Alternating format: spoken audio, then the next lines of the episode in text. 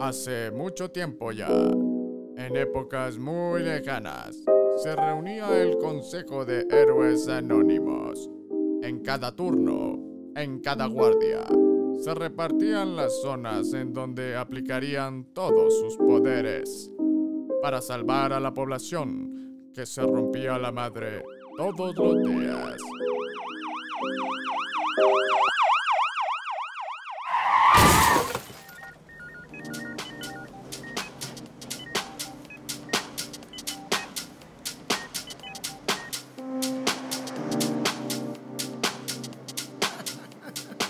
No se lo esperaban, ¿verdad? Pero ya estamos aquí de vuelta. Nuevamente Código 3, su podcast preferido de los servicios prehospitalarios de urgencias. Este, buenas tardes, buenas noches, buenos días a todos ustedes. Hola, buenas noches, ¿eh? Buenos días. Bueno, quién sabe, buen día. ¿Qué tal? Buenas las tengan sus mercedes, Cuauhtémoc a sus órdenes. ¿Y alguien falta? Eh, como siempre, buenas tardes, buenas noches o buenos días. Gracias por escucharnos. Che voz aguardientosa del Toñito, ¿ah? Doña Martínez Gerard, a sus órdenes. Muchas gracias. Y yo aquí, el más humilde de sus amigos, Ernesto Robles, en los micrófonos, este, cumpliendo, cumpliendo precisamente con la promesa que nos hiciera en algunos días anteriores nuestro gran amigo y VP, ex VP, eh, Elías Fairmont. Elías, bienvenido, ¿cómo estás? Muy buenas tardes. Bien, muchísimas gracias. Buenas tardes, buenos días, buenas noches. Oye, este, recordaremos que, que nos hizo una oferta en aquel... Bueno, no es cierto, no nos hizo una oferta. Nosotros le hicimos la manita de puerco para que nos platicara de un temazo, ¿no? Del tema de moda. ¿Cuál es el tema de moda, Temo? El tema de moda es COVID, La pandemia. la pandemia. Can, can, can, can. Exactamente.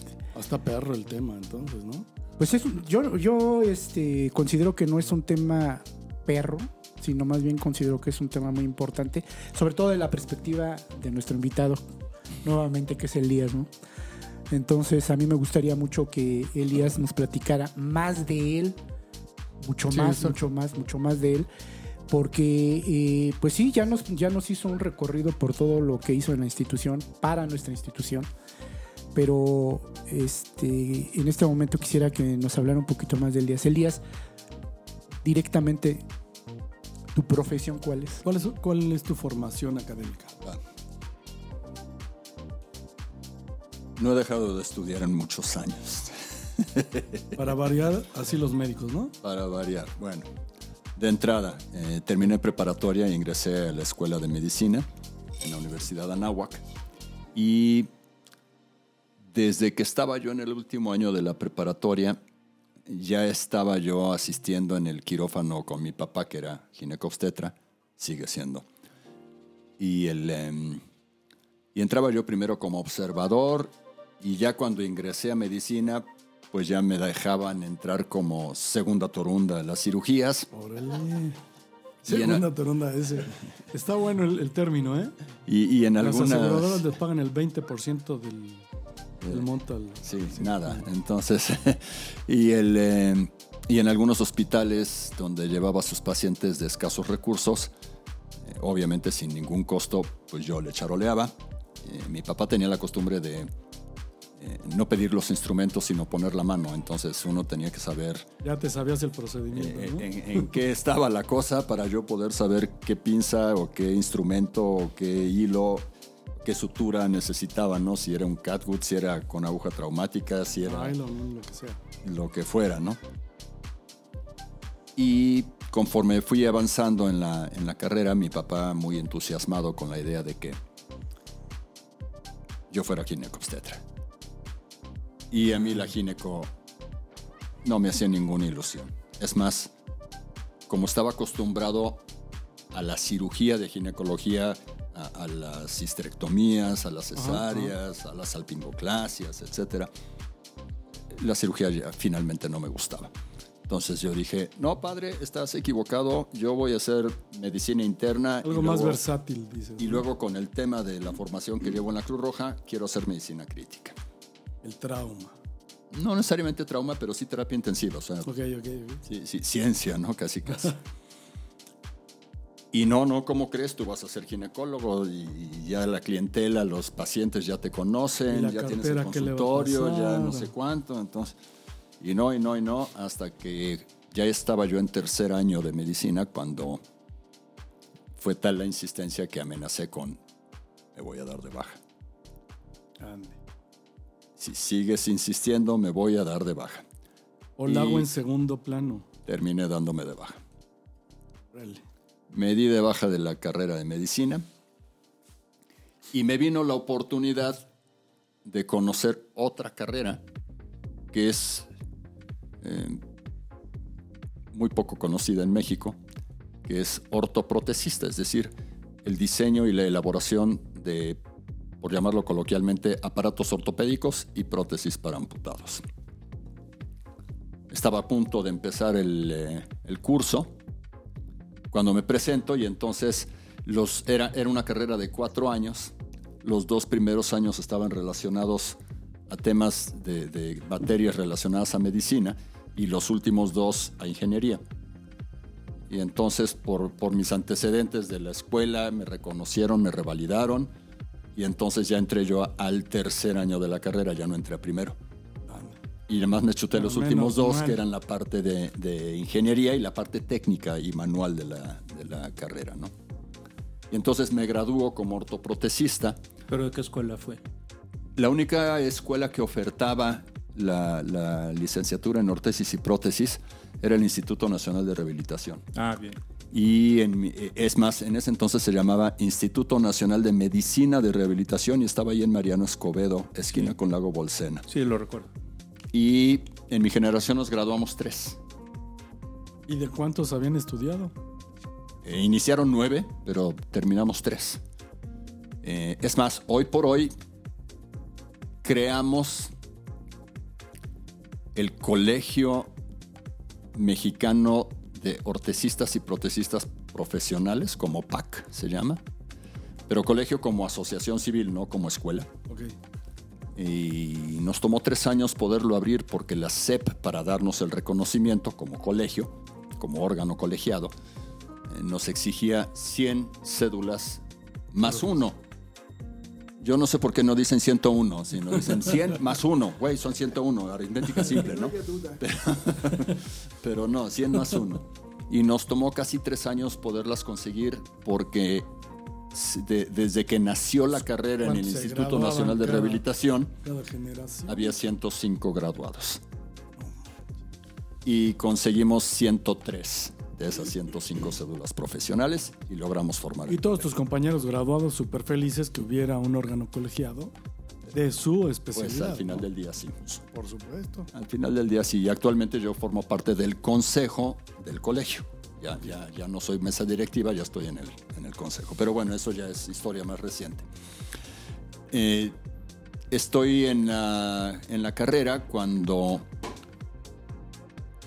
llevando la materia de biomecánica, que es física y matemática aplicada al cuerpo, eh, se me ocurre la grandiosa idea de, corregir a- al docente de biomecánica eh, en un ejercicio que resolvió mal, no, no tomó en cuenta factores y consideraba que en un choque todo el impacto lo recibía la, la segunda vértebra cervical y no tomó en cuenta tejidos blandos, no tomó en cuenta el asiento, no tomó en cuenta el chasis del auto, la carrocería y, y pues nada de lo que hay ah, va generando una absorción de impacto La y atenúa el golpe contra la, La experiencia segunda de la calle. cervical. No, pues ya lo tenía súper masticado. ¿Cuántos no hubiera atendido de esa manera, no? Entonces lo corrijo Ajá. Y te hiciste de un enemigo. Y eso fue lo que pensé. Dije, puta, ya, ya bailó Berta con Susana. Me van a correr porque aquí son medio mediocres y no aceptan la crítica. Y no pasaron dos horas cuando entra eh, una secretaria al aula y, le dice al docente que me estaba dando la clase en ese momento que si me permitía salir, que me estaba eh, esperando la directora de, enseñanza del instituto. Es que los tenían grabando o qué, o por qué se dio cuenta, cabrón. No, bueno, pues es que cuando llego a la oficina, pues ahí estaba la directora y ahí estaba el, el maestro de biomecánica. Ah, fue de Chiva, pues. Ok. Hijos, y Yo pensé que todavía puerta- estaban en clase, No. lo estaban grabando. Venga, venga, usted no, No, no, hable, ya estaba yo sudando, ¿no? Ya, ya, ya, ya diaforético, casi, ¿Cuántos años casi. tenías ahí? Pues tenía 22. Ah, sí, por supuesto. Permitido sudar a ese. 22. y el eh, y desde que abro la puerta y entro a la oficina así en posición sumisa, humilde, perdón, disculpe usted, ya no, no va a volver a suceder, sí, acepto, mea culpa y no, no, no, tranquilo, dice. Lo que pasa es que el doctor pues tomó la materia porque es el único que, la que casi casi que se sacó la rifa del tigre. Pero pues él tiene otras ocupaciones aquí en el instituto, entonces No manches. queríamos saber si usted la quiere impartir. Sí, me imaginé por dónde iba. No manches. yo como que le voy a impartir si yo le estoy cursando, ¿no? Me dijo, no, eso no es problema, usted no se preocupe, le interesa impartir la materia. Bueno, desde entonces no he dejado de ser docente universitario. Sigo, llevo 32 años siendo docente universitario.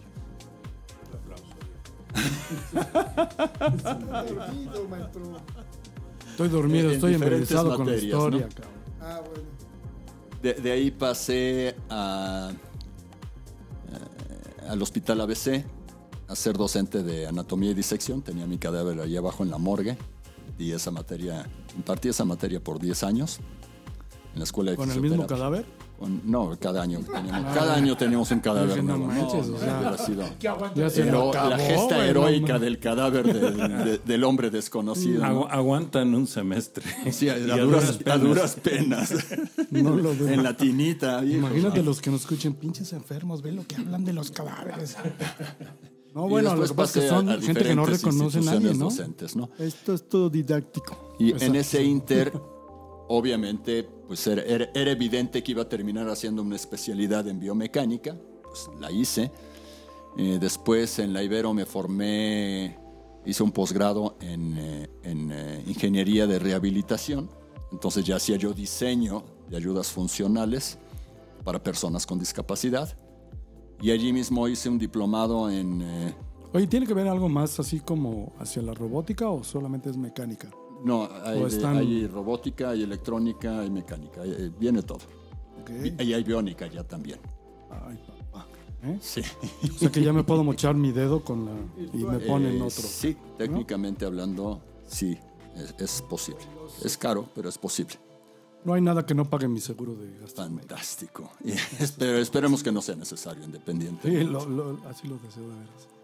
Y hago otra, eh, un, un, un diplomado en diseño de espacios para personas con discapacidad. Entonces ahora también trabajo un poco con, con arquitectos, Arquitectos, sí. para, para ayudarlos a, a- orientar en cuanto a la construcción de, de espacios, ya sea públicos o privados, para personas con ¿Qué discapacidad. tanta falta hacen en nuestro país? Impresionante. Bueno, pero, pero, Pero hay eso- todo un fue- reglamento en, Sí, sí, en- sí, en pero- la CEDUBI, pero se lo pasan por el arco del triunfo. Entonces, Pero ya está más este, flexible la parte de los diseños de los arquitectos porque incorporan estas necesidades para personas que necesitan a lo mejor rampas, sí, elevadores, plataformas. pero, pero hay mucha ignorancia en, el- en- en muchos aspectos, ¿no?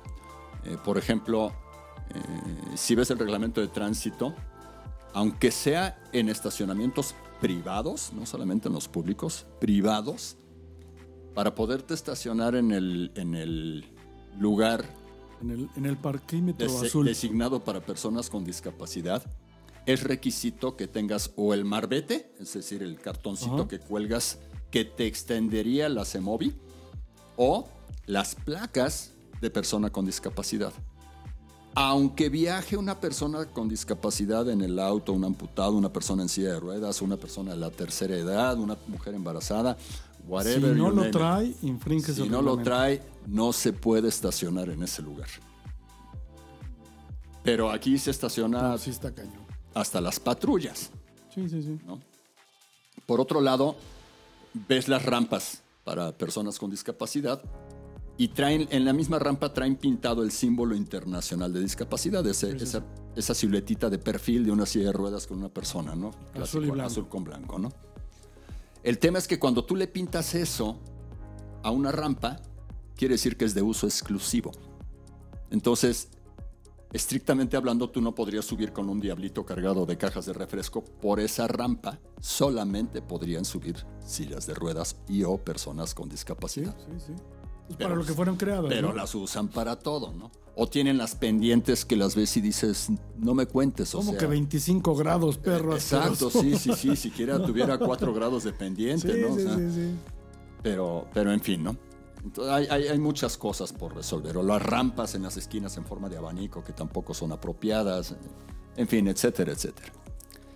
Y después, más adelante hice la licenciatura en administración. Esa me la aventé en la nocturna. Me chuté cuatro años de lunes a, a viernes en la noche y los sábados por la mañana. Oye, el estoqueo que hicimos o, o el scouting nos cuenta que, que después de tu trayectoria en la Cruz Roja hubo un espacio, un espacio que dejaste por ahí de cinco años, ¿no? Sí, Son los que aprovechas para esto. justamente salgo de la institución porque quiero estudiar administración. O sea, me doy cuenta de que soy muy mal administrador. Tenía la oportunidad de estudiar una maestría en administración, pero sí dije, las maestrías ya están enfocadas más bien hacia áreas de especialidad. Yo no sé nada, me tengo que ir a la parte básica. Entonces dije, chútate la licenciatura ya, no le hagas al tonto. ¿no? Voy con todo el curso. Y me aventé la licenciatura en administración. Eso hacía que pues ya ¿Cuatro no me diera tiempo, cuatro años. Ya no me diera tiempo para, para asistir a la, a la Cruz Roja. ¿no? Entonces, pues temporalmente di un paso hacia un lado Replegamos fuerzas. y al mismo tiempo, mientras terminaba la licenciatura en administración, me aventé la maestría en educación basada en competencias y después regresé ya a la institución. Es otro tema, ¿no? No, no, bueno. O sea, no obstante que ya se había sacado el bicho, el bicho de encima, se vuelve a contagiar y regresa nuevamente. Después de Pero cinco estuvo- años de haber estado fuera. Cabrón. Estuvo muy curioso porque una vez que cumplo con mi trámite, porque vaya, no me quise recertificar a través del Comité Nacional de Capacitación porque eh, consideraba que, que el, eh, que el certificado era muy caro y tenía una validez de dos años. Entonces dije, debe de haber otra opción. Y sí, a través de conocer, saqué un certificado que me salió un poco más económico, pero con validez de cuatro años en lugar de dos. ¿no? Entonces dije, "Hmm, de aquí soy. Ok. Y me presento con eso, me lo toman como bueno y me, me, me restituyen como, como técnico en urgencias médicas. ¿no? Esto fue en a finales de enero del 20. 2000, no manches, y como por qué llegas precisamente cuando viene la bronca. Y justamente en febrero, marzo, estalla el tema. De Y- ahí- y, y de no ahí la el veíamos venir. ¿no? Ah, pues quién se lo hubiera Pero en ese momento, el, el 90%, de los, el 90 de los voluntarios desapareció. Y muchos de los remunerados, aquellos de más de 60 años, Los descansaron. los mandaron a su casa. ¿Eran 50? No, no eran. No, de- 50, 60. eran 60. ¿no? 60. Y, y entonces ¿Y a la, poco sí había muchos de 60? Sí, sí, había bastantes. Bueno, en, en mi caso... A, a Enrique, Enrique Juárez el peludo no tenía 60 y sí lo descansaron. en- bueno, a partir de O si 55... tiene una enfermedad, Ah, ok. A, a partir de 55 una co- o las enfermedades o comorbilidades que pudieras... Hipertensión, tener- diabetes, ¿no? Por ejemplo, yo, yo tengo un, un tema pulmonar, una neumopatía restrictiva, y este pues no, no califiqué como Sí, bueno pues, para el chemo. trabajar porque mi vida corría peligro, más que con el chemo, pues corría peligro con... El chemo y la mona te hicieron Este, así esos sí. pulmones. Sí, de hecho, Ve nomás. de la, la voz aguardientosa y de No, esa le hizo Valium el que pulco. tengo, esa- Esa le hizo el pulque. Bueno, O también, tequila. también. Oye, y entonces pues nada, en enero resulta- del 20. Re- Resulta que cuando empieza el tema de la pandemia, los voluntarios se van, los remunerados, muchos de ellos los descansan. La Cruz Roja se ve desolada, o sea, hasta se oían los grillos, o sea. Y, y Cosa yo, que, regresando digo, a la Cruz Punto Roja, aparte, eso no sucedía. O sea, siempre estaba llena, repleta de gente Sí, que, sí, que sí, sí. estaba ahí para servir, ¿no? La 100%. crónica de una muerte anunciada. Y, y- y de pronto dije, no, a ver, espera. Acabo de reingresar, tengo la calentura por venir otra vez a la Cruz Roja y, y- y ya me voy a ir. ¿Y por cuánto tiempo? No, no, espérame tantito. Y además, pues yo veía a, a mis compañeros que conocía de años y, y sí nos volteaban a ver a los poquitos voluntarios que íbamos con, como con cara de, Neta. dime que no nos vas a abandonar, ¿no? Ah, Entonces dije, sí pensé, no, estos cuates son mis hermanos, o sea, de- los conozco a muchos de ellos de toda la vida. Y no me voy, y aquí me quedo. Y nos empezamos a juntar un grupo de voluntarios. Este, el doctor, este, bueno, Guillermo Gil, eh, la doctora Paloma, ¿quién más estaba? Eh, luego, como remunerado, ingresó también por ahí Edgar Lira, eh, Héctor Páramo. Y, y empezamos a leer los artículos que nos fueran llegando de revistas indexadas, de revistas científicas, y a empaparnos en el tema del COVID. Y entonces los viernes en la noche, previo al inicio de la guardia, ahí mismo en el patio de ambulancias, para que hubiera aire y ventilación, Distancia. proyectábamos y dábamos 30, 40 minutos de, de clase para que la gente supiera cómo ponerse un Tyvek, cómo quitarse un ¿Y Tyvek. esto es por iniciativa propia? Propia, propia, totalmente. Ande, güey. No, la Cruz Roja también, bueno, la institución Bueno. también ha- hacía lo propio. O sea, esto ayudaba. Sí, sí, Sí, pero, exacto. pero- pero no- lo que no refiero es que de- no se quedan solamente con lo que te brindan, sino que además este, Ah, provoca sí, eh, exacto. ejemplos como es esto. Lo que pasa es que la, fuerza, la fuerza de la Cruz Roja es el voluntariado. Es algo que debemos de entender muy bien. Esa es la fuerza. Sin el voluntariado, la Cruz Roja estaría eh, disminuida. Lo que hacemos los voluntarios es enaltecer a la institución. No, bueno, y con lo ejemplos hacemos de esta talla. con trabajo. Es obvio. O sea, Es con ejemplos de esta talla está. Quiero que destacar que no lo hice con ánimo de, de- de- No era un comentario peyorativo, sino para destacar que aun cuando la, la institución tiene sus protocolos, estaban inclusive dando información de la que ustedes pudieron recabar y además con la experiencia que tenías y de los comités que formaste, pues No, estas pláticas... profesional. Claro, claro. Y más ad hoc al, al momento, ¿no? Claro, pero, pero adicionalmente estábamos viendo un manual de bioseguridad que ya tenía la institución, pero que no estaba vigente y que no aplicaba a una situación de COVID, aplicaba a otras pandemia. situaciones de, de otro tipo de virus, como Claro. el ébola, por ejemplo. ¿no? Bueno, pero yo, yo supongo que ninguna institución podía haber tenido algo actualizado porque pues eso agarró con los dedos en la puerta a todo mundo, ¿no? Era Es- impensable lo que nos pasó, simplemente. Así, Cien- así es. 100%. Pero como que no vimos una motivación hacia, de manera proactiva para poder compensar esa carencia Sí, sí, sí. y que sí se actualizara el asunto. Entonces, viendo ese nicho de oportunidad, dijimos, ahí entramos y, les quitamos las dudas y les quitamos los temores a nuestros propios compañeros y les enseñamos cómo cuidarse de. Y entonces después entra también el, químico eh, Freddy, este, él, es virólogo, y entonces él, él nos hace eh, ver cómo el, método de la OMS de las tres cubetas, que es el que se enseñaba, no era adecuado para descontaminar vehículos de emergencia. Porque eran tres cubetas, una era con cloro, otra era con agua y jabón y otra era con agua sola, y en ese orden lavabas la ambulancia. Pero había zonas de la ambulancia, las gavetas y esto, las uniones, en donde pues esos líquidos no penetraban. Además el cloro deja residuo. Y entonces cierras la, por mucho que la ventiles, cierras la tóxico, ambulancia y ahí estás respirando ese cloro residual, ¿no? Y entonces empezamos a leer y Freddy además nos asistió y dijimos, fíjate que las sales de amonio cuaternario son la solución para esto.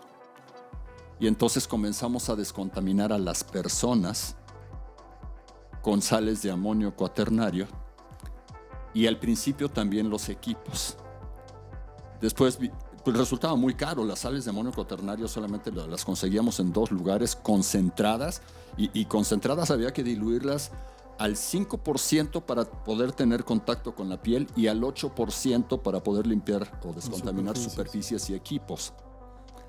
Pero concentrada, vaya, si te caía una gota en la mano, casi casi que salía por el otro lado. O sea, era, era, era muy, muy corrosiva la sustancia. ¿Y dónde conseguían ese tóxico? En, en la colonia del parque que está atrás de lo que era antiguamente el cine Hollywood.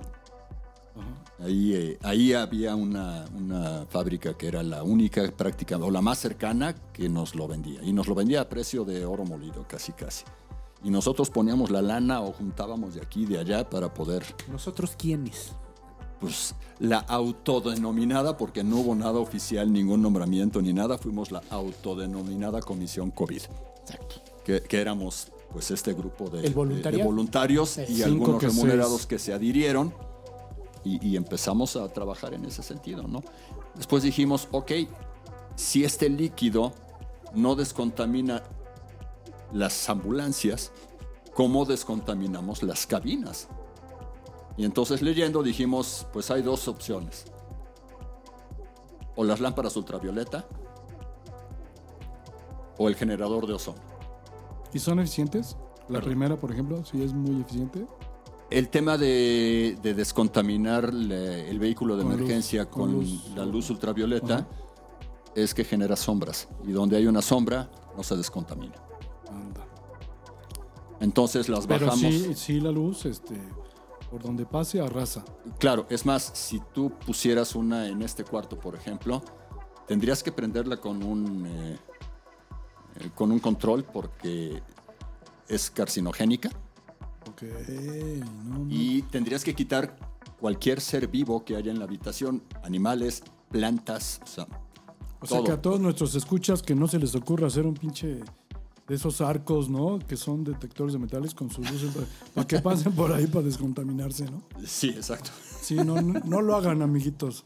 Entonces, allí lo que hice yo fue, en mi laboratorio, hice unas cajas de reflectividad. Entonces, hice, pr- primero hice una pequeña y después ya hice dos grandes, eh, en donde les puse espejos en, todas las caras. Y entonces eso, al encender la luz adentro, ya no generaba sombra en ninguna parte. Y entonces allí poníamos los equipos, que el estetoscopio, que el baumanómetro, que el oxímetro, que no sé cuánto, ahí se descontaminaban los equipos.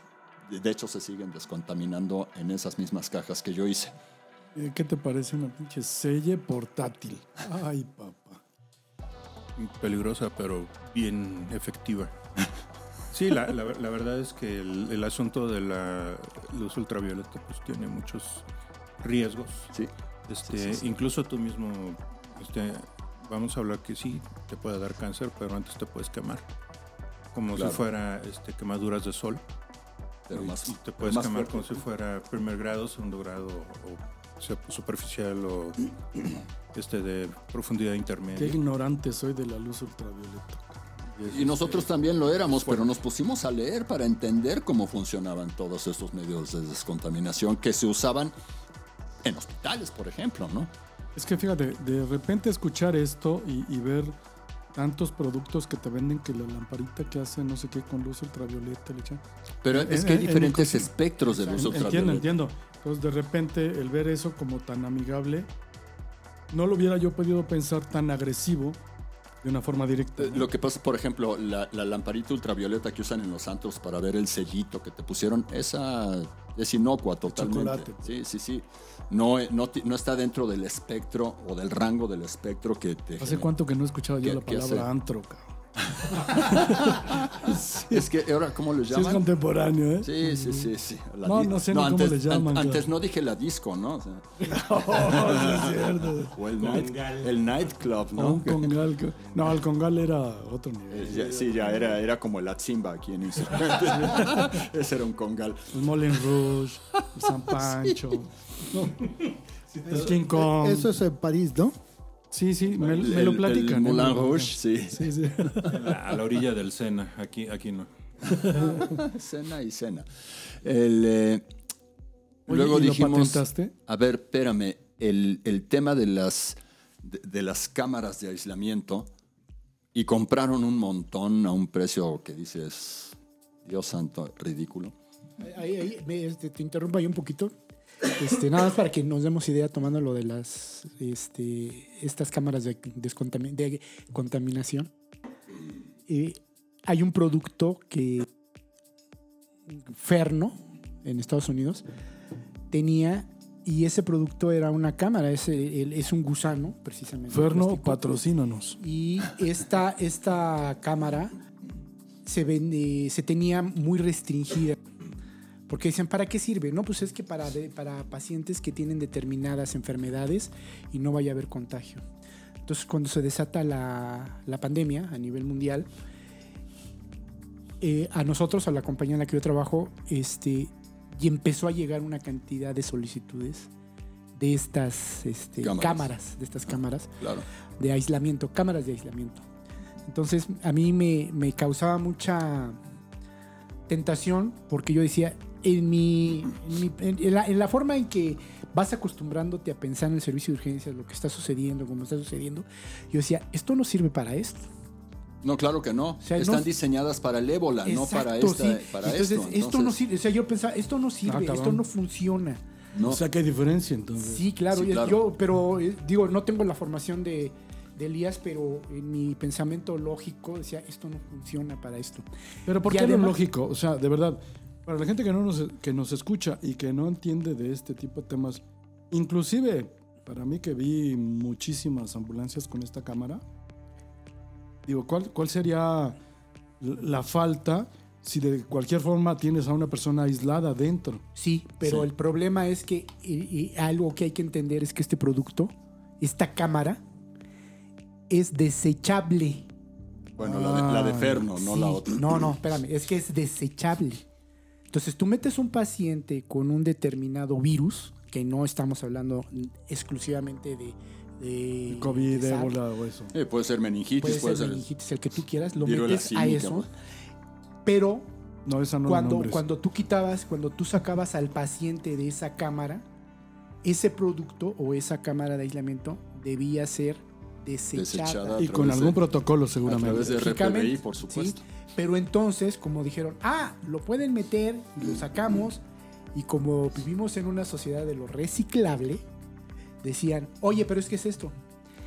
Y nosotros, a mí me gusta irme a dormir tranquilamente, yo les decía, es desechable. No, no, es que estamos buscando algo que sirva para, no sé, N. N. Pero esta cámara no te sirve y además te cuesta determinada cantidad de dinero, ¿no? Que Digo, te costaba ser- lo que te, cost- que te Déjame ser costaba. este, inquieto, un prome- pero un promedio ¿cuánto de- cuesta una madre de esas? Eh, la original, la original de Ferno, Ferno, Ferno. te costaba un promedio en México ya traída, porque además otra cosa es un producto Ferno desechable. porque además solamente se vendía en Europa, no se vendía en Estados Unidos. Era un producto que era exclusivo para Europa. Esa Allá sí cámara, tienen dinero. ¿o esa cámara, sí, claro, y muy buen dinero, porque esa cámara había que importarla con determinados permisos, traerla, ponerla aquí en México costaba un promedio de 45 mil pesos Órale. para ser desechable. Es que eso es lo interesante. sí, Las sí, que sí. no eran desechables. Esa es una tragedia, caras. cabrón. Las que, no, espérame, es que entonces llegamos a las, yo le llamo así de esta forma, porque mucho del equipo prehospitalario son mexicanadas. ¿Qué empezaron a hacer? Cámaras de aislamiento que no eran desechables, pero que no se podían descontaminar.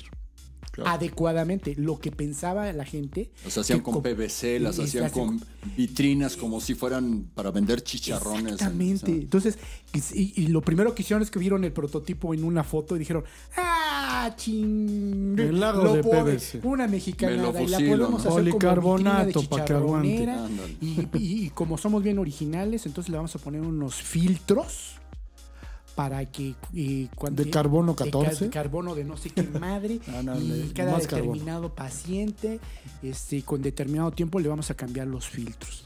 Y entonces lo empezaron a hacer. Empezaron a hacer sus mexicanadas y empezaron a meter los filtros. Pero qué te cuento que empezaron a darse cuenta que los filtros eran insuficientes. O sea, insuficientes porque no había en el mercado. Pues porque no había en el no había en mercado. el mercado, claro. no había y entonces lo reutilizabas. entonces claro entonces cuando Sí, metí- e- ese fue uno de los temas justamente. exactamente Cuando, cuando yo veo las cámaras dichosas de aislamiento, y, y tenías que meter las manos para poder manipular al paciente a través de unos guantesotes. Si se le mueve la mascarilla, ya no se la podías volver a poner. Eso, con esos guantes no había forma de poder manipular No al alcanzabas. paciente. No, no podías tomar, eh, vaya, usar el estetoscopio. Es un síndrome respiratorio. Yo no podías escucharle. Claro, yo llegué a ver, yo llegué a ver paciente, bueno, paciente, este, Lo- los trasladabas en Fowler, pues no eran flexibles, no, Sí, no no, se no, no, podían no, no. sem- semisentar. semisentar. Entiende que ahí hay que entender que el paciente con COVID había que traslado preferentemente semisentado. Semisentado. Por el proceso de, la- de- de su enfermedad, de su proceso res- no respiratorio. Sí, pues, estaba encharcado ya. ¿sí? Y, y luego tenías que generar un flujo laminar de aire. Sí. ¿Qué y es un además flujo el laminar? eh, pues que entre por un lado y salga por el otro, a manera, o sea, por, ar- entre por arriba y del otro lado sea expulsado por la parte inferior. Entonces tienes como si fueran láminas de corrientes de aire. Yo llegué, a ver, yo llegué a ver pacientes que eran. Es que los flujos de aire pueden ser laminares o turbinados.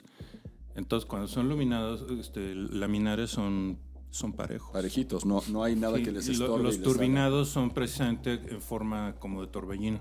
Qué bonito que ya, ya regresó el doctor Toño Gerard. cabrón. Sí, La claro. enciclopedia de código 3. cabrón. Bueno, de hecho, Porque nos hace cada apunte. ¿no? de hecho hay algo importante que tenemos que también pun- puntualizar respecto a los virus y es el tamaño y la forma, que es algo que no estamos, o sea, nosotros concebimos y decimos el bicho. Está bien, nada más que realmente cómo es el bicho y qué tamaño tiene. Entonces, yéndonos primero a lo que es este ¿En cuántas micras sí pasa ese? Exacto. Eh, ¿qué es una vámonos- micra? vámonos primero No, con, de micras, es- ya estás hablando de micrones, ya, ya estás. vamos Pero- con el ébola. Sí, el ébola y, y que tiene un, un derivado es parecido que es el Marburg. Ujú, el, el, este ¿Como el de los cigarros? no, eso es Marlboro. Ah, ok. ok. Entonces, este Qué tonto de mí. Marburg o ébola, bueno, ébola tú cuando lo ves en el microscopio tiene una estructura muy interesante que se le dice que es la estructura del bastón del pastor, porque así parece.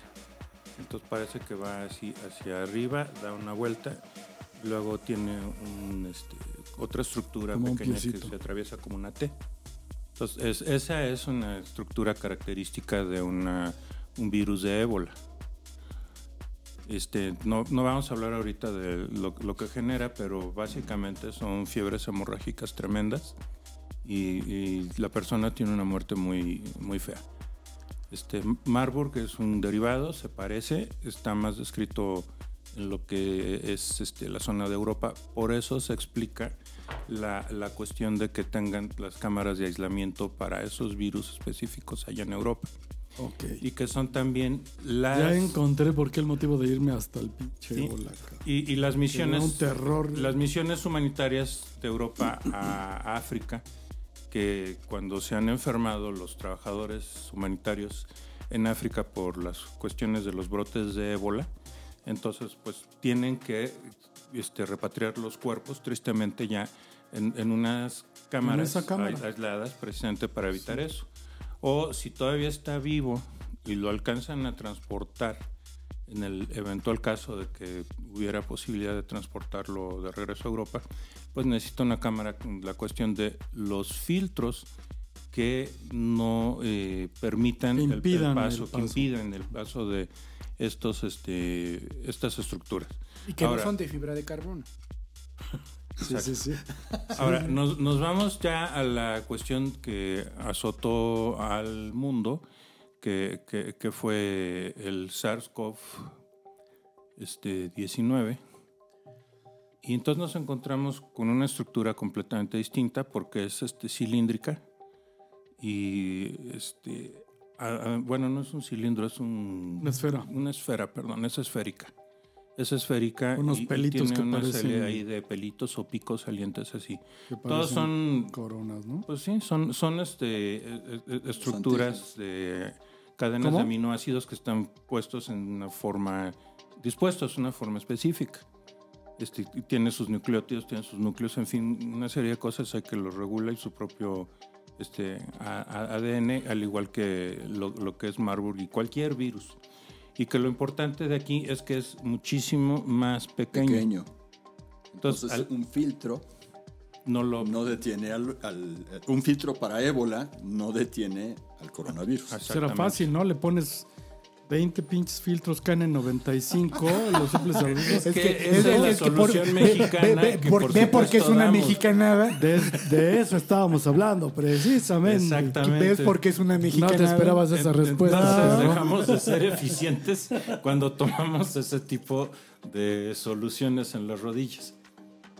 No, pero evidentemente ha- habrá estudios donde ese es tipo de la cosas. se oportunidad de hacer negocio.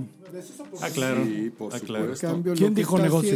Y, hizo- y de ¿Quién sacar todo lo que tienes en stock que no se ha vendido en. Lo que hizo Elías y la institución fue completamente con lo estudiado. Con la ciencia en la mano. Con, Sí, las con un fundamento. Ajá, con un fundamento. Pe- Pero No también era- teníamos situaciones Salud. un poco de ensayo y error. Ah, claro. Porque vaya, cuando vimos las cámaras de aislamiento dijimos, estas no son para esta enfermedad, estas son para ébola. Y, y yo todavía, medio ingenuamente, pero no tan ingenuamente, o sea, navegando pues, Mexicanamente. me acerco a, a- a la sección de equipos y pregunto, eh, ¿me prestas la bitácora de los filtros?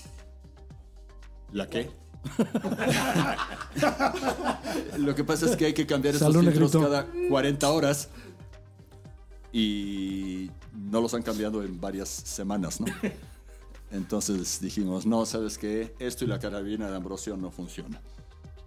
Y entonces yo hice unas cabinitas pequeñitas de, de acrílico que cubrían, digamos, del, del medio tronco para arriba.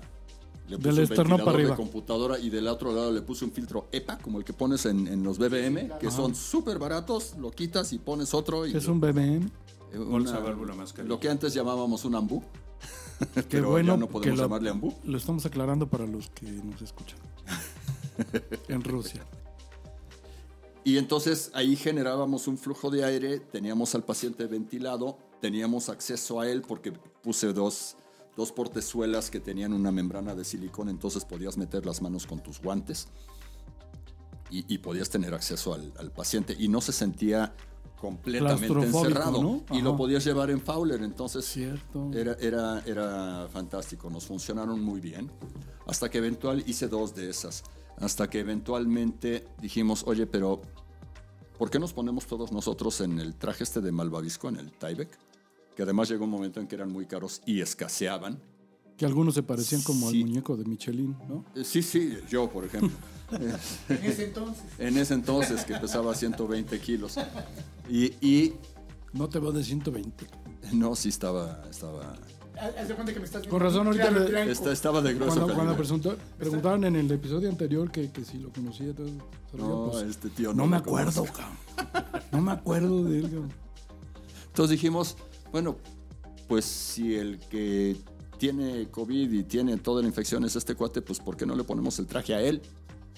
Y no Míralo. a nosotros, ¿no? Qué inteligente, ¿no? Eso lo sacamos de un artículo japonés. No, no se nos ocurrió. Y pues no, no, no nos funcionó el tema. Porque íbamos a Covilandia y a Covitepec prácticamente, ¿no? A- Entrabas a la habitación del cuate y todo era COVID, entonces pues tenías tú que entrar protegido. O lo que pensábamos en ese entonces que era entrar que era el protegido. punto. ¿no? Te, te- te comento una, una- una experiencia en el servicio de urgencias, precisamente. De, de- de lo que está platicando Elías. Llegamos por un paciente que nos reportan que es paciente COVID. Entonces ¿Tú? se ¿Tú, baja. Cuauhtémoc? Sí, sí, sí. Ah, ok. Y entonces entramos, llegamos ahí a la. Eh, No, entramos ahí a la, a la, a la vivienda, empiezan a revisar al, al paciente y resulta que decían, no, es que lo que queremos es que se lo lleven de la fiesta. Ah, Pero, No por, manches, pero ¿por qué no lo vamos a llevar de la fiesta? Es que llegó un medio maldito de catarro y está ahí en el fondo. Y entonces este, la persona que lo empieza a atender dice, bueno, es que yo lo que pienso es que está enfermo, está contagiado de COVID. ¿Cuántos están en esta fiesta? Pues, Esto va en relación al artículo que está diciendo Elías. porque llegamos a Covilandia. ¿eh? Resultó que en la fiesta había más de 20 personas y esta persona reportaban que ya tenía más de cuatro horas conviviendo con ellos, que había estado departiendo y que, y que de repente se sintió muy mal. Y se dando besos. y Exactamente. todo. Llegó, se Yo te sentó. quiero un chingo. Y- Pues ese era el efecto dominó. Que efecto veíamos, dominó, no, no, o sea, el que se sentía mal era uno, pero ese uno llegó y contaminó a quién sabe cuántos que ¿Eran estaban en la 20? reunión. Ya que- se enfermaron todos. pues yo lo, pienso lo que que pasa es que es, es la otra cosa importante. Cada virus tiene lo que se conoce como su factor R. O sea, qué capacidad tiene de replicarse este, con, con cada individuo y por eso se volvió esto exponencial.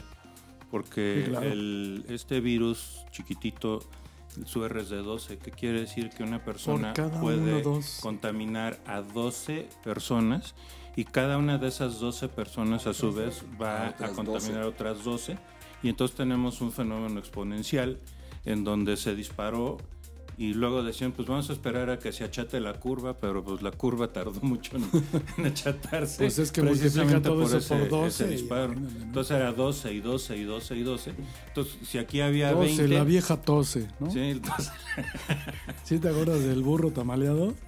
12, la vieja tose, ¿no? Perdón, es una remembranza de mi niñez. muévete tigrito pero, pero bueno estaba Elías Esa fue otra referencia. Pero después de haber sido brutalmente interrumpido Elías por el negro y después Seguíamos secundado con por tema, nosotros, pe- pe- pese a ello, teníamos un montón de problemas al mismo tiempo. Seguíamos con el tema de, ok, ¿cómo vamos a descontaminar los vehículos? Entonces optamos por la generación de ozono. Y nos iban a conseguir dos cañones generadores de ozono de 4 litros cada uno. Y entonces yo me aboqué la tarea de, de- dije, a ver, ¿cuánto ozono necesitamos para poder descontaminar una cabina de una ambulancia? Pues lo primero que hice fue medir las cabinas de los diversos ¿me modelos permites de la ignorancia? ¿La cabina te refieres solamente a la parte delantera o la trasera? La cabina ¿O de todo? tensión y la de conducción. O sea, A medía una cabina, medía la otra Y después hacía la sumatoria y veíamos cuántos metros cúbicos tenía esa cabina.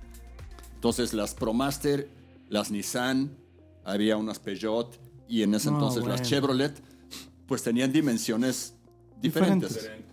Un Entonces dije, mira, quizá, ¿no? la Nissan es la que tiene la cabina más grande en, en metros cúbicos y vamos a tener, vamos a usar esa, Esa ese medida. parámetro para todas.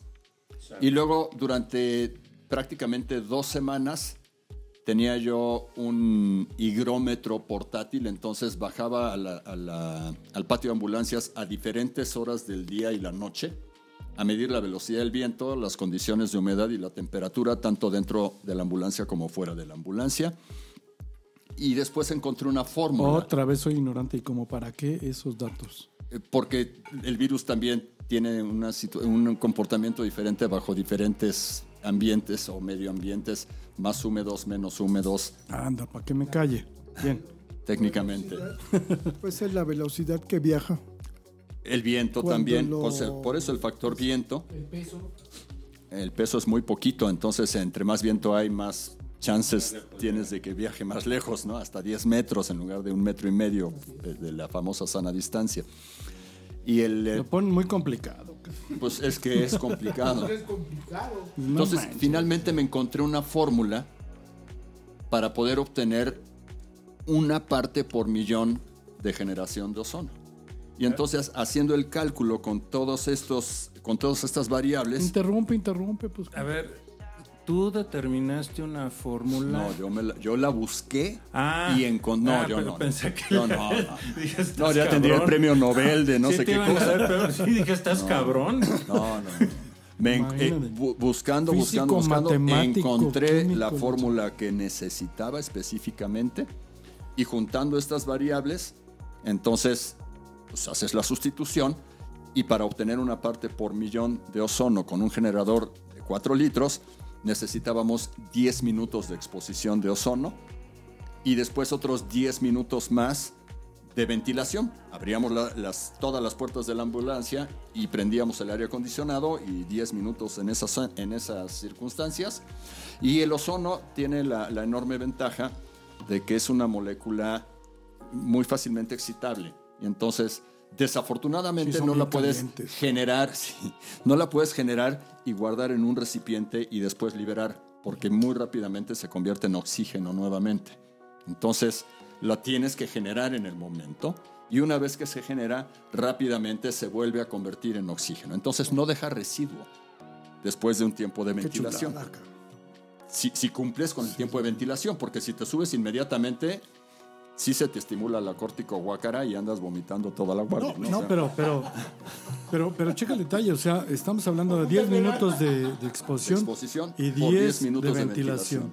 Y entonces estás hablando de, de que, operativamente hablando, estoy refiriéndome a este punto, tienes una unidad que en el caso de atender un código blanco, una persona con COVID, la tienes fuera 20 minutos. Digo, para, para tener a lo De mejor hecho, de hecho, un poquito nuevamente más. operativo, ¿no? De hecho, un sí, poquito porque el trayecto de regreso. y Trayecto de te regreso, vas otra vez. descontamina el el personal, descontamina la ambulancia, descontamina los equipos pero antes, y vuelve a. ¿estás de acuerdo que a lo mejor pudiéramos haber pensado en días? Esta madre no la toques, cabrón, esta- que se lave con lejía y cloro. y la chingada. Sí, sí, sí. ¿Por qué? Porque no había la posibilidad de Por calcular. eso hay gente que ¿no? estudia y pertenece a la Por eso lo tenemos aquí en nuestra mesa de Código 3, tu podcast. de- ¿Se acuerdan del SIDA?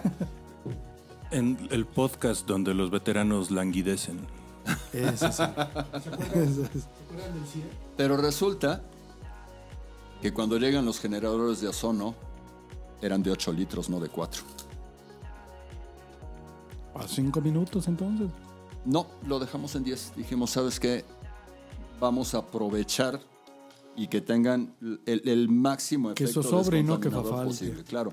Y después trajimos un ozonómetro. Guillermo Gil se encargó de conseguir ahí en la UNAM un, un ozonómetro y con eso medimos cuántas partes por millón teníamos de ozono.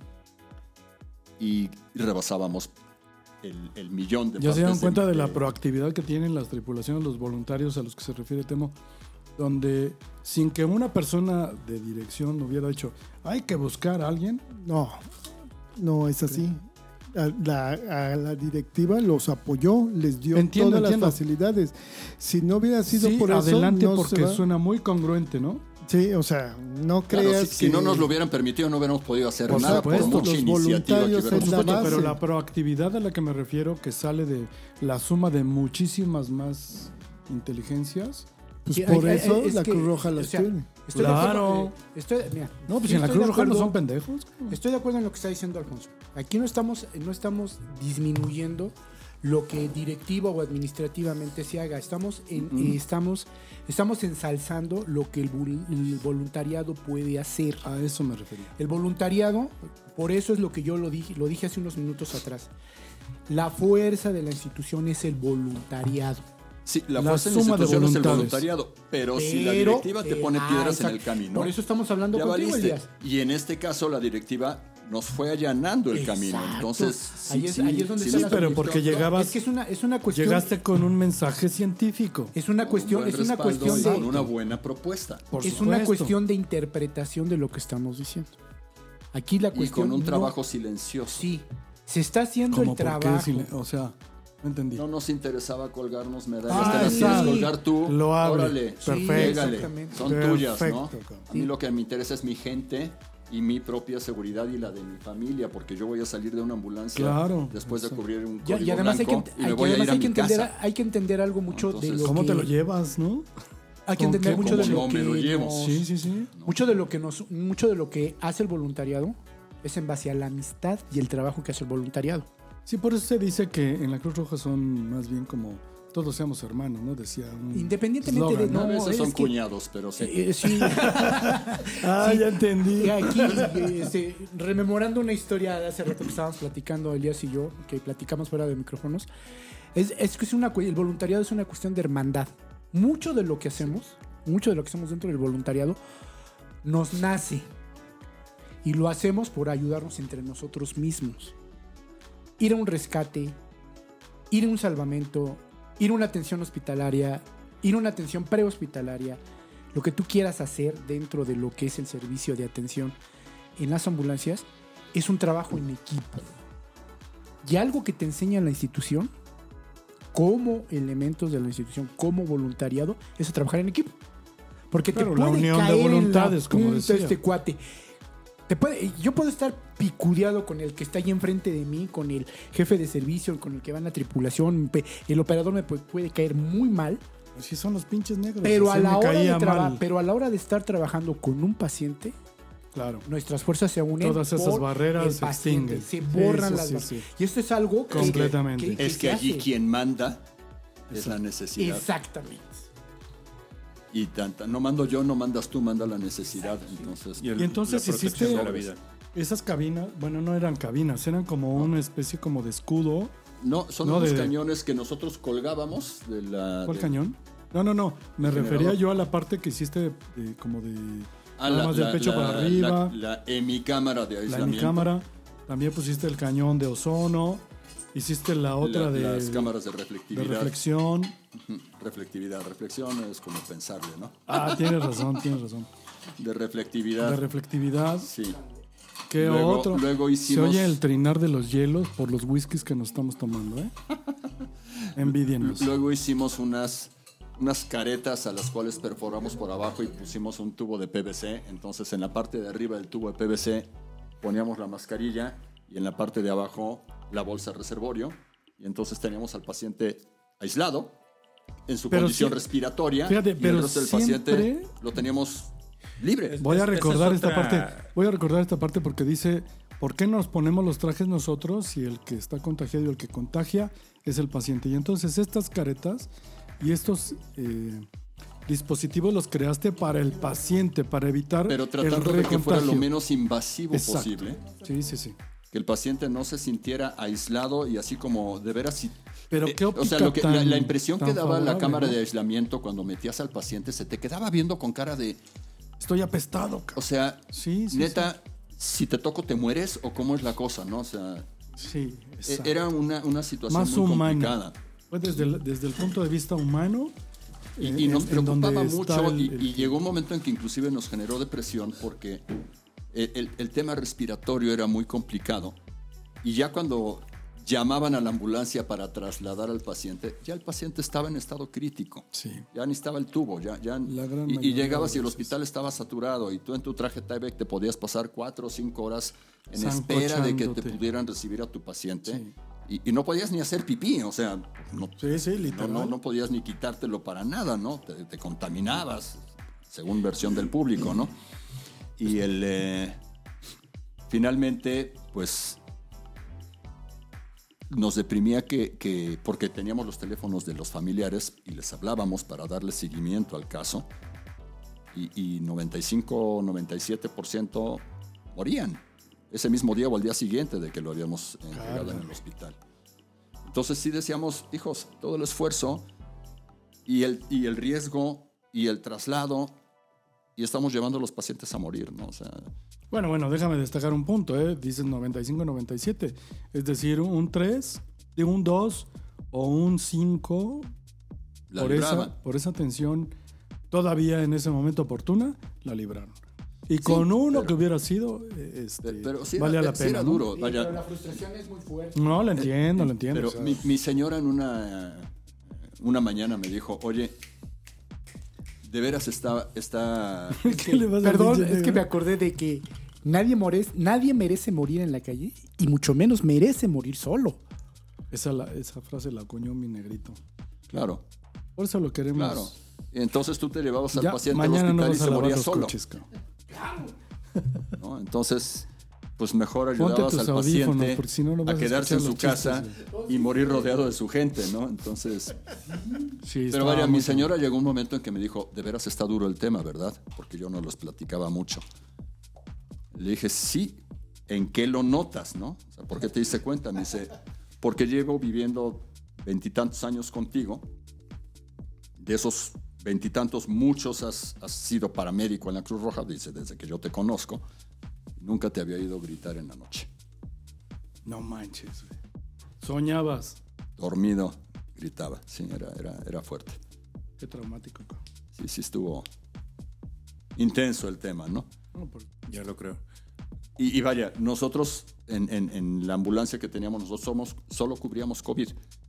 Los ot- había otras ambulancias destinadas a urgencias generales, pero la nuestra atendía COVID. En un principio así era. Pues Hoy así cualquiera fue- puede cubrir cualquier cosa, ¿no? No, pero ellos Sí. asumieron un riesgo calculado. que No, a mí me parece pues, interesante claro. porque mm, hasta donde sé, ninguno de su equipo se enfermó, ¿verdad? No, solo yo. Pero me enfermé en mi consultorio, no me enfermé Eh, en... Fíjate qué ironía, ¿no? Que es- Oh, qué chingonería. Eso quiere decir que funcionó todas. sí, sí, en la Cruz Roja funcionó que todo maravillosamente Todo, porque bien. además te- teníamos varios filtros, ¿no? Porque llegabas con la ambulancia. Vaya, trasladabas al paciente COVID, lo entregabas con todos los protocolos, te regresabas a, a la base, a 312, con el personal en la parte trasera y prendías el extractor y prendías el aire acondicionado. Entonces ibas como que limpiando el ambiente de- de- del virus.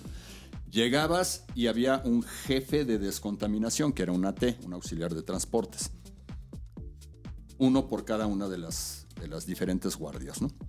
Y entonces no te podías bajar de la ambulancia hasta que el, el coordinador o el jefe de descontaminación te diera la indicación de que te bajaras y te bajabas uno por uno. Y entonces ese te descontaminaba con sales de ozono, estaba vigilándote cuando te ibas quitando tu traje Tyvek y si te equivocabas en alguno de los pasos, Te corregía. te detenía, te volvía a descontaminar y continuabas con tu proceso de retiro del, del Ay, perro, ¿eh? Digo, para que no te contaminaras. Sí, sí, sí, Eh, sí. Es que la fase de, de- de contaminación, de, retiro. de retiro era la más crítica para contaminarte, ¿no?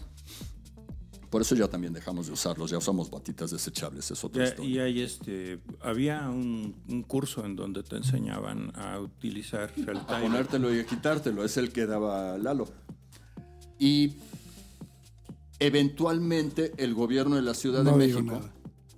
nos manda uno- unos túneles de, de- de descontaminación. Aspersores, ¿no? Ajá. Entonces, adicionalmente a nuestro sistema de descontaminación, pues decíamos, pues los tenemos que usar, ni modo, entonces pasábamos por el túnel, pero no nos confiábamos del túnel, hacíamos nuestro propio sistema de descontaminación muy meticuloso y, y muy este, guiado por, ya que aquel se quitaba todo su traje y otra vez lo volvían a descontaminar, salía empapado, entonces dije, y, y- y en la madrugada pues te congelabas, no te podías bajar ni la chamarra ni nada, ¿no? Entonces conseguimos una, una especie de, de, ¿Cómo? de domito, de lona, y yo conseguí unas lonas usadas y for- lo forré, hicimos como paredes, entonces ahí era el área de descanso, y a través de donativos conseguíamos barritas de, de granola y, botellas de agua y no sé cuánto, entonces... Caguamas. No, no, no tanto así, pero sí para que te recuperaras un poquito de, para de- agarrar de- calor. de tu energía y de tu deshidratación perdida. como diría alguien. Y que no te café congelaras, ¿no? Sí, es que hoy en día, por ejemplo, en los, eh, no sé si ya lo contemplan acá, pero los americanos y canadienses tienen en sus sistemas de comando en incidentes dentro de las eh, áreas de responsabilidad este, un área que se llama área de recuperación. Y eso es muy importante precisamente cuando estás trabajando este, con trajes muy, muy pesados, en donde estás transpirando fuertemente. Eh, el- saben pues lo que es, cuánto tiempo puedes estar trabajando ahí. Te mandan a la zona de recuperación. Entonces ahí hay un equipo paramédicos que te valora este, totalmente, te toman electro, te toman todos los signos vitales, todo, todo, todo, todo, y te empiezan a rehidratar. Y obviamente a refrescar, que es lo más importante, te van, te quitan el traje, si te tienen que encuerar, te encueran. Y, y es este presente ahí donde estás, que si este, tomas eh, líquidos, si tomas electrolitos, que si tomas este, las barras energéticas. En fin, ahí, te- ahí vas a encontrar comida de alto contenido calórico. Y energético. eh, y energético. Precisamente para, para eso, para que no te, no te caigas al momento de que tengas que... Fíjate qué importante. ¿no? Que de pronto todas estas medidas que en un principio podrían suponer que es para cuidado de la tripulación, este, se traduce en una responsabilidad más tangible del cuidado que le tenías al próximo paciente. Sí. Claro. ¿no? Y Y, sobre a las todo- familias de los próximos, de los, de los propios este, Paramédicos. paramédicos, o sea, porque cada quien está pensando, ay no, qué buena onda, y, y las familias qué, ¿no? O sea, de repente dice Elías, oye, pues yo también lo hice todo esto con ánimo de que a mi familia no le fuera a pasar alguna cosa porque yo traiga el bicho, ¿no? Pero bueno, la verdad es que e- es, es como para, para seguirnos aquí, pero toda la noche, toda la noche, ¿no? Hay, hay, hay un par de preguntas que sí me gustaría hacerle a Elías. Venga, venga. En función con la responsabilidad. Bueno, la experiencia que tuvieron con los pacientes con la dificultad respiratoria. Eh, se estuvieron publicando al- algunos artículos, mm, principalmente españoles y italianos, sobre el problema de la dispersión de este, virus al momento de la ventilación asistida. Este, en el caso de ustedes, la experiencia tuya en estos casos que estuvieron manejando, ¿cómo lo vivieron? Y ustedes qué, qué vieron o qué notaron al respecto. Nosotros con las hemicamaritas de aislamiento, yo hice también un ventiladorcito este, curioso. Hice con un motor de 9 volts y un voltaje interesante. Eh, hice una palanquita que giraba y, y esto movía un tubo y había un BBM y con esto hacíamos un ventilador. Entonces ya no estábamos velinte- ventilando manualmente nosotros al paciente. Y como estaba dentro de la camarita de aislamiento, entonces, y con el, eh, la técnica de, de intubación en secuencia rápida, la verdad es que No tuvimos problema. ningún problema, honestamente. Ok. Interesante y este un favor, documentenlo.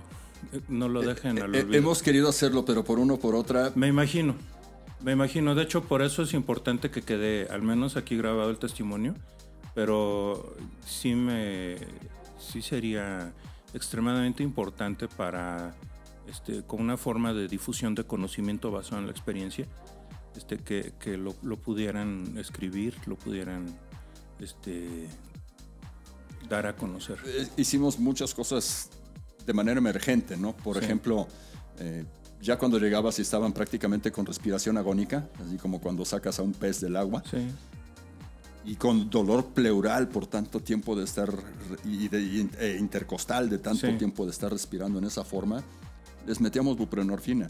claro. Entonces eso por lo menos les bajaba la ansiedad, les quitaba el dolor, pero no, no, no, no el tema respiratorio, ¿no? E- inclusive hasta a veces te decían, ya me siento bien, ya me puede dejar en mi casa, ¿no? Pues por supuesto que no, ¿no? Nada más le habías quitado la angustia y La el, cuestión- el la- estrés y el dolor cuestión de- no, respiratorio. la, cuestión, la cuestión del trabajo de la humanidad. El trabajo Sí, humanitario. Sí, Sí, sí, la, la parte de- del dolor, como decía un maestro mío que en paz descanse, un paciente crítico o de plano ya terminal, no puedes permitir que tenga dolor, no puedes permitir que tenga hambre, no puedes permitir que le falte el aire. Este, básicamente. Sí, es correcto. Y que no, y que no puedes permitir que tenga sed tampoco. Son, son las cosas en las que te vas a fijar y que mucha gente no Siempre entiende. canalizábamos para hidratar y Exacto. sí. Entonces lo haces, este, a lo mejor no- muchos creen que no, pues que ya para qué le haces, no, momento. O sea, son paliativos que, que van a ayudar al paciente. No lo van a recuperar, pero, de aquí pero a que... por lo menos le vas a ayudar a bien morir, ¿no? Digo, Exactamente. no, no, no que- Exactamente. Sí, y- Exactamente. Y, y lo, y lo que hablábamos y lo que no me canso de repetir, ¿no? nadie merece morir en la calle y nadie merece morir solo. No. Y cuando hablamos de morir solo, hablamos de que debe, debe de haber la compasión, la cuestión del carácter humanitario dentro de nosotros a la hora de que estamos atendiendo a un paciente. No es el hecho de decir, no, hombre, ya déjalo porque se va. No, no, No, no. de, no, de no, hecho, no. fuimos un poco, fuimos un poco más allá Claro. y tuvimos hasta una una conferencia que fue razonablemente larga, una videoconferencia razonablemente larga con una bioeticista.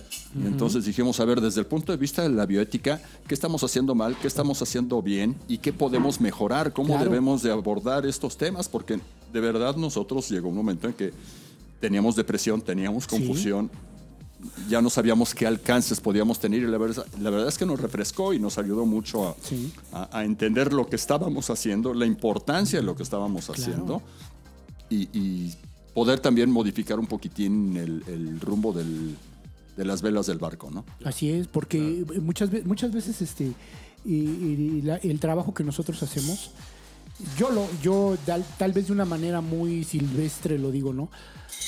Hay muchos pacientes a los que llegamos a darles apapachoterapia. y, y esa parte de la pacho- apapachoterapia es, insisto, uno de nuestros siete principios básicos que es humanidad. Tomarlo de la mano, cobijarlo, hablarle, sentirlo, ser empático con la persona. Muy una, una palabra muy de moda que poca gente entiende que es ser empático. ¿no? Pero el hecho de tomar de la mano a un paciente agónico, la gente no sabe lo que representa eso. Claro. Y no todo mundo tiene el valor para hacerlo, ¿eh? Porque eso también es muy importante. No todo mundo tiene el valor de tomar la mano de un paciente agónico Y hablarle y al oído. Y confortarlo, exactamente. O un paciente en situación de calle. En- exactamente, sí. Y, y- y esa parte, creo, Elías, ya es eh, algo que es muy importante como un mensaje final para nosotros o para todos nosotros, ¿no? Es que el trabajo que nosotros hacemos no, son, no solamente es un trabajo técnico científico como tú nos has demostrado que fue lo que ustedes hicieron en el COVID, sino es un trabajo que nosotros como voluntarios, como personal de la Cruz Roja, nos destaca, que es el carácter humanitario que nosotros tenemos para nuestras personas. Claro. Sí. Híjole, la verdad es que de pronto se queda uno con, con tantas cosas que, que- que esta pandemia nos ha enseñado y nos ha enseñado que existen personas que vuelcan su, su creatividad, su tiempo, su economía en pro de algo mejor. Y es el caso de Elías Fermon, que gracias al apoyo que también recibió de la institución, se pudo eh, instalar este tipo de mecanismos para que las propias tripulaciones que atienden a personas en condiciones de COVID puedan lograr un mejor, una mejor atención y que menos veces se replique esta porquería de virus. Y que no se enfermaran. Claro. claro. Y que sigan, y que sigan todavía brindando la atención para la cual este, pues nos regalan sus, sus horas, ¿no? No, muy Pues- bien. Gracias, Elías, por esta experiencia que vivimos. Creo que hemos vivido varias experiencias a lo largo de lo que nos conocemos, pero esta enseñanza que nos dejaste ahorita que nos ha ayudado a seguir adelante, ¿no? Junto con la institución, ayudando a lo que nos gusta, ¿no? Gracias. Una gran inspiración. ¿Tienes alguna reflexión final que quisieras compartir con el auditorio, nosotros? No se enfermen. Te la debo, yo ya pasé. pero ya estás otra vez activo, ¿no? Ya estás yendo a cubrir otra vez, ¿no? Ya, me, me separé por unos meses por la por el tema de la inmunoterapia, el cáncer y todo esto, que, que me tenían entre inmunosuprimido y, y bastante débil, pero ya, ya he recuperado. No se te nota nada de eso.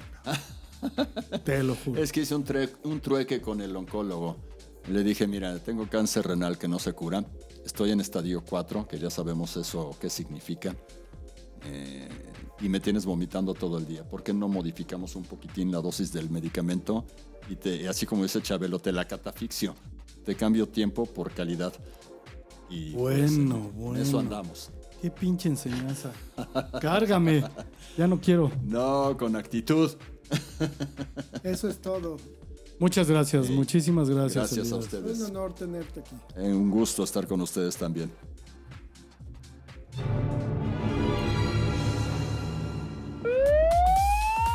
Muchas gracias por habernos acompañado esta temporada llena de interesantes historias de la tripulación. Manténganse atentos a nuestras redes para el llamado de Código 3 en nuestra próxima temporada. Nos vemos pronto.